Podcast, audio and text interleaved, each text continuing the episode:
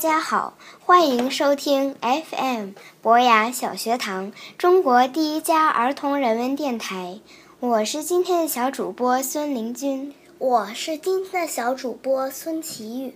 今天我们要给大家讲的故事是 Found an Apple。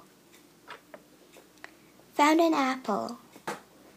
Found an apple. Found an apple. Found an apple last night.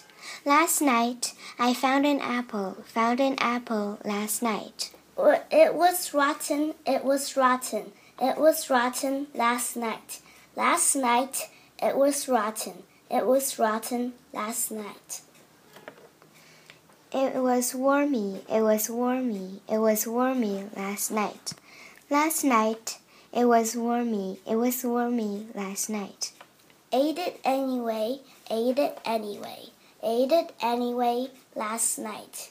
Last night, I ate it anyway, ate it anyway last night. Got a bellyache, got a bellyache, got a bellyache last night. Last night, I got a bellyache, got a bellyache last night.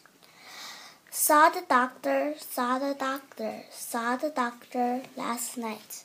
Last night, I saw the doctor, saw the doctor last night.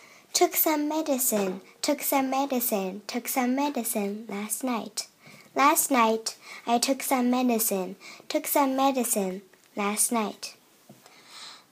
Went to bed, went to bed, went to bed last night. Last night I went to bed, went to bed last night. Had a dream, had a dream, had a dream last night.